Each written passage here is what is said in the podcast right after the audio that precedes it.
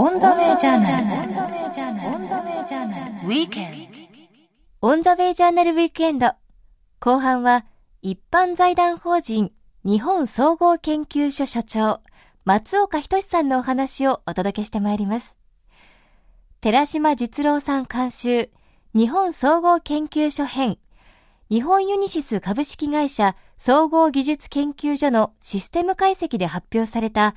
全47都道府県幸福度ランキング2014年版が東洋経済新報社から出版されています。今回は日本総合研究所所長としてこのランキング策定に尽力された松岡さんにこのランキングについてその結果や結果の活かし方について伺ってまいります。この都道府県別の幸福度ランキングの目的について。やはり我々シンクタンクとして、あの世の中を少しでもね、えー、変えていこうとしたらですね、やっぱりその行政の人たち、あるいは政治家の皆さんにもですね、少しこう緊張感をね、持って、いろんなものをですね、取り組んでいただくということが重要になるというふうに思っております。で、そうだとしたら、やはりですね、何かそういう行政や政治家の皆さんに緊張感を持ってもらえるような何か材料をですね、作品をやっぱり作らないといけないということで、まあ、今回はですね、えー、2014年版の、えー、都道府県幸福度ランキングっていう本をですね、13年版に引き継いで発刊をしたというのがそもそもの本をですね、出版した目的であります。幸福度の算出方法について。あの、2013年版がまずベースにありましてね、2013年版は、えー、全体で55の指標を、で評価をしているというところで、で、55の内訳はですね、5つの基本指標と、それから5つの分野別を10個の、えー、領域にした合わせて50の指標、合計で、まあ、55の指標をですね、えー、作って、それで評価をしていきてい。いるところです。で、実は今回のですね、2014年版については、さらにですね、新しい5つの指標をね、追加しまして、えー、全体で60指標で、まあ、ランキングをですね、えー、つけているというところであります。一国のですね、その幸福度のランキングというふうに考えるとですね、都市をどう評価するか、あるいはどちらかというと地方部のですね、幸福をですね、どう評価するかというのが非常にあの難しいところだと思っていまして、まあ、今回60指標のですね、えー、ランキングをですね、取りまとめましたけれども、まあ、できるだけ、え、都市部に関わる都道府県と、どちらかというと、まあ、地方、田舎に関わる都道府県を、まあ、できるだけバランスよくするようなですね、仕様をですね、えー、設定しているというところで、まあ、それをバランどどうバランス取るかが非常に難しいというところではないかと思っています。今回の2014年版で新たに加えられた5つの指標は、信用金庫貸出平均利回り、平均寿命、女性の労働力人口比率、自殺死亡率、そして子供の運動能力。従来の55の指標にこの5つを加えた計60指標で2014年版幸福度ランキングは算出されました。今回のですね、2014年版では、えっと、第1位はですね、福井県。第2位がですね、東京都。それから第3位が、えー、長野県という順番になっています。で、これはですね、2013年版に比べて、えー、1位と3位が逆さまになっておりまして、長野県が、まあ、前回1位だったのが3位と、それから福井県が3位だったのが1位というふうに変わっております。上位の上位たる理由は？これはですね、非常に難しい分析だと思っています。えー、例えばまあ今回ですね、福井県が1位になってるわけですけれども、私たち、まあ、シンクタンクのスタッフとしてもですね、いろいろと分析をいたしました。で、福井県はですね、やはり昔からその教育を重視したですね、県民性があるように思います。それから、まあ、メガネなどをはじめとしたですね、地場産業の振興も進んでいると。それから、まあ、そういったことを通じて、さらに女性がですね、まあ、外で働くという、そういう家族環境、あるいはその就業環境ですね、そういったものが高いという点が、まあ、今回1位になった要因ではないかと思っています。それから2位はですね、まあ、東京都なんですけれども、これはもうあの首都ですから、まあ、いろんなですね、えー、人々がですね、あのチャレンジできる、まあ、そういう機会といいますかね、そういうその集積があるところがですね、やっぱり2位になっている要因ではないかと思います。それから第3位の長野県はですね、これはあの長年にわたってあの食生活改善運動、これはあの減塩運動と言っておりますけれども、まあ、こういったことを通じてですね、あの健康とかですね、高齢者の社会参画といったものをですね、しっかり作ってきているというところがあの上位になっている要因ではないかと思います。今回、えー、福井県が、えー、1位になっておりますし、それから、えー、富山県が5位、それから石川県が6位と、まあ、そういったことで、北陸のですね、各県がですね、まあ、上位になっているように思います。で、これはですね、あの、先ほど福井県の1位になっている要因でですね、お話ししましたように、基本的にですね、あの、地場産業。例えば、えー、富山県ですとですね、まあ昔から薬売りとかですね、そういったこともやっておられる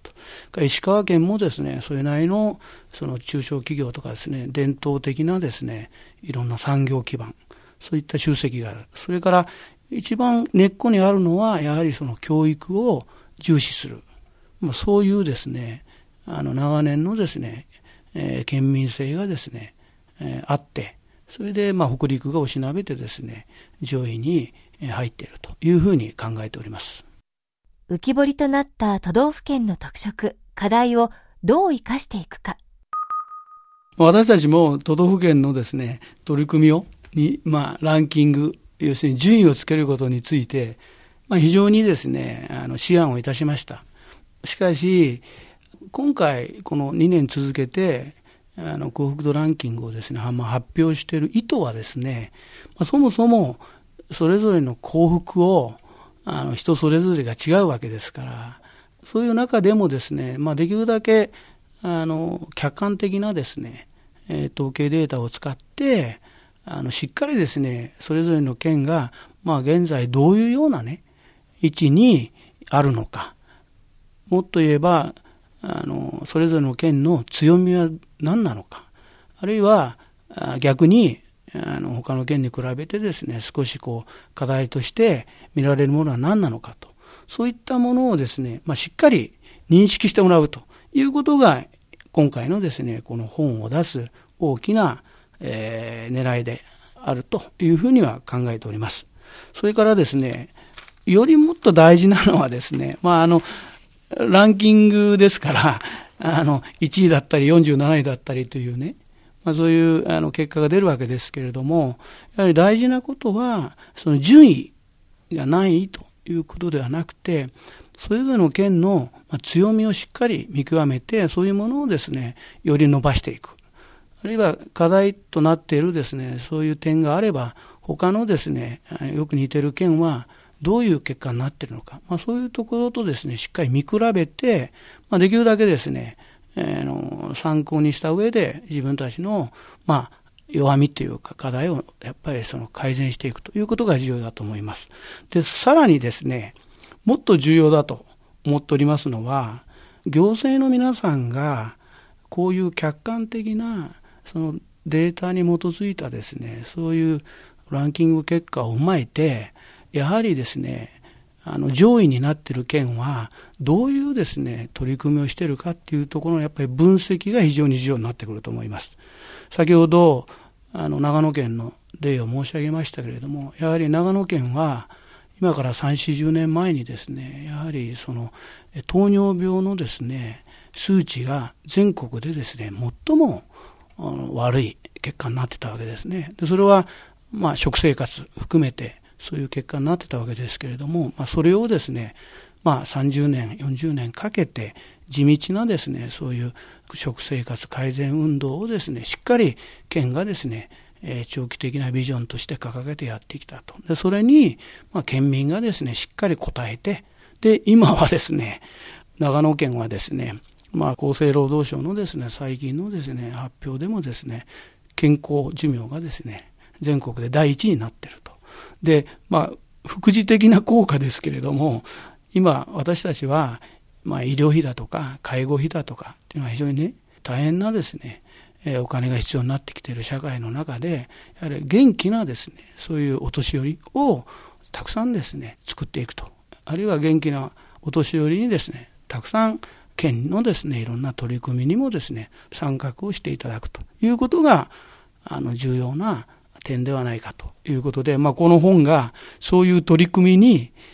あの、できるだけですね、えー、活用していただければ、あの、あの国全体としてもですね、あの、いい方向に、えー、結びついていくのではないかと思っています。こういった調査研究をする中で、改めて考える今のこの国における幸福のキーワードは？まあ、2年続けて、こういうランキング結果を発表したわけです。で、本としてもですね、出版したわけです。で、あの、発表するにあたってはですね、えー、国内、海外のですね、いろいろな既存研究、成果等もですね、しっかり、あの、研究をいたしました。で、私たちが、まあ、今回、こういう本を出してですね、一番その幸福というものをどう考えるかとった時にですね、我々としては3つぐらいの幸福についてのキーワードがあるのではないかと考えています。で、1つ目はですね、自立自尊っていうキーワードです。やはりですね、その幸福を考えたときに、まあ、自分で考えて、で、自分で判断して、それで自分で行動ができる。まあ、それがまずですね、あの人々がですね、幸福を感じる上で、一番ですね、基本となるキーワードではないかと思っています。それから二つ目はですね、ネットワークという言葉ではないかと思います。で、これは友人とか知人、あるいは地域組織、まあ、町内会とか、そういったものやですね、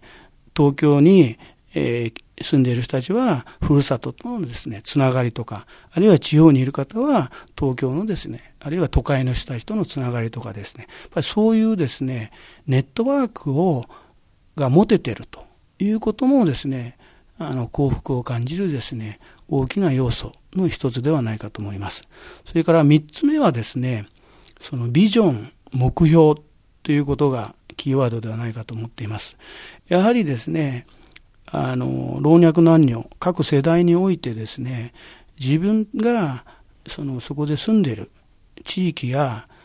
都道府県の中で、その県が掲げるいろんなビジョンや取り組みに、やはり共感をして、少しでもですね、地域社会に自分自らですね、やっぱ参加をできる。要するに自分が地域社会から頼りにされてるということもですね、それぞれのですね、えー、住民が幸福を感じるですね、やはり大きな要素ではないかと思っています。お話にあった3つのキーワードを踏まえつつ、行政の役割について。やはりですね、あの、まず、その行政側の視点としてはですね、行政がすべて、なんか、あの、地域社会の施策や政策を作れるというふうには考えない方がいいと思います。やはり、住民や県民が自分たちにどういうことをやっぱり期待しているかということをですね、まあ、あの、謙虚にですね、受け止めて、できるだけ住民の側にですね、いろんな意味で参画してもらったり、あるいは協力してもらったり、あるいはある面ですね、いろんな団体のですね、組織とも連携をしてもらうというようなことが、住民にとってやはりその幸福、地域を、社会の幸福をですね、実現する上で一番重要な点ではないかと思います。オンザウェイジャーナル。オンザウェイジャーナル。ウィーケンド。オンザウェイジャーナルウィークエンド。後半は一般財団法人日本総合研究所所長松岡斉さんのお話をお届けしています。例えばですね、まあ、OECD という国際機関がパリに本部があるわけですけれども、OECD でもですね、世界各国の幸福度のやっぱり研究を続けております。で、OECD のそのレポートを読むとですね、その順位はつけてないんです。しかし、各分野ごとにですね、各国はこの辺のレベルにありますというふうに、あの、レポートを作ってるわけです。で、これは非常に、あの、示唆的なことだろうと思います。したがって、私たちも、あの、47位まで順位をつけなくてもですね、現在60の指標の中で、各県がどこが強かったり、どこが課題で弱かったりというところをですね、しっかりあの見つけていただいて、これからのですね、社会をできるだけこう、持続可能なですね、社会を実現する上で、まあ、こういう指標をですね、参考にして、それで、えー、この国のですね、将来を豊かにするような取り組みにですね、あの、生かしていただきたいっていうのが一番強いお願い事でございます。自身が住んでいる都道府県の順位に一喜一憂することなく、この結果をどのように受け止め、そしてどう生かしていくか。一人一人の小さな一歩から幸福への道のりが始まっていくのかもしれません。オンザウェイジャーナルウィークエンド。後半は全47都道府県幸福度ランキング2014年版を踏まえつつ、一般財団法人日本総合研究所社長松岡仁さんに伺ってまいりました。来週のこの時間もリスナーの皆さんと共に日本のあるべき姿、世界と日本、そして時代というものを一緒に見つめ考えてまいりたいと思います。高校を卒業してね、東京に出てきて40年近くなりますけれども私がやっぱり一番幸せだなと感じるのはですねお盆とかお正月に、えー、ふるさとに帰ってえ同級生とかですね近所の皆さんとですね会ってですねいろんなその話をしたりあるいは自分がいない間にどういうようなことが変わってるかとかですねそういう話をですねできる。すなわちふるさとに帰った時にそういう人たちと会えるっていうそれは多分ネットワークだと思っておりますけどそのつながってるっていうところがですねあの自分にとっては一番の幸福ではないかなというふうに思っています。将来は少しでもふるさとのためにね参画できるようなそういうあの貢献もしていかなきゃいけないなというふうに思っています。